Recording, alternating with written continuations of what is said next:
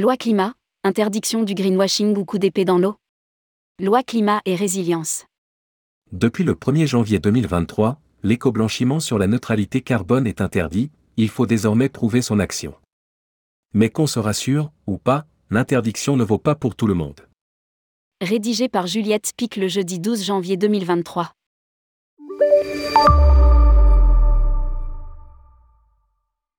L'année 2023 commence bien. Depuis le 1er janvier 2023, la loi climat et résilience oblige les entreprises à donner des gages lorsqu'elles s'engagent à la neutralité carbone.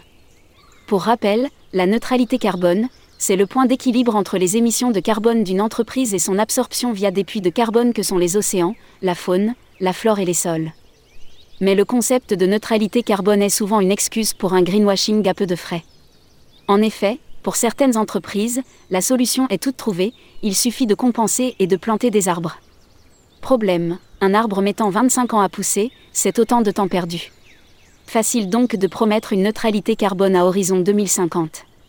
De plus, il y a une forte déperdition et des coupes régulières, les essences locales ne sont pas toujours respectées et on produit des champs d'arbres plutôt que des forêts, provoquant la chute de la biodiversité. Lire aussi, compensation carbone, arrêtez de planter des arbres. De son côté, l'ADEME publiait en mai 2022 des réserves sur cette notion de compensation carbone. Selon elle, ces arguments peuvent tromper le public, freiner des changements de comportement et provoquer des effets rebonds négatifs.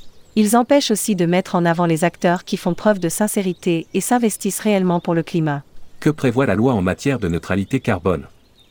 Pourtant, la neutralité carbone n'est pas toujours une excuse et ne s'arrête pas toujours à la compensation. De plus en plus d'entreprises intègrent la notion de sobriété, l'empreinte la moins impactante étant toujours celle qu'on ne produit pas. Et parce qu'il n'est pas toujours simple pour une entreprise de réduire radicalement ses dépenses carbone, surtout dans le tourisme, certaines passent pas une compensation plus responsable, en soutenant par exemple des actions d'associations en local, avec une transparence et une volonté de prouver leur action. C'est justement ce que le décret de la loi climat et résilience demande désormais. L'article article des 229 à 106 dispose L'annonceur qui affirme dans une publicité qu'un produit ou un service est neutre en carbone, zéro carbone, avec une empreinte carbone nulle, climatiquement neutre, intégralement compensé, 100% compensé ou emploie toute formulation de signification ou de portée équivalente respecte les dispositions de la présente section.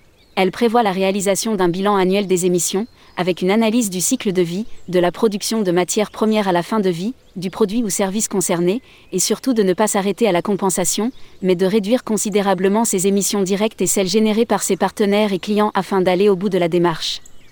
Tourisme, l'aérien exempté.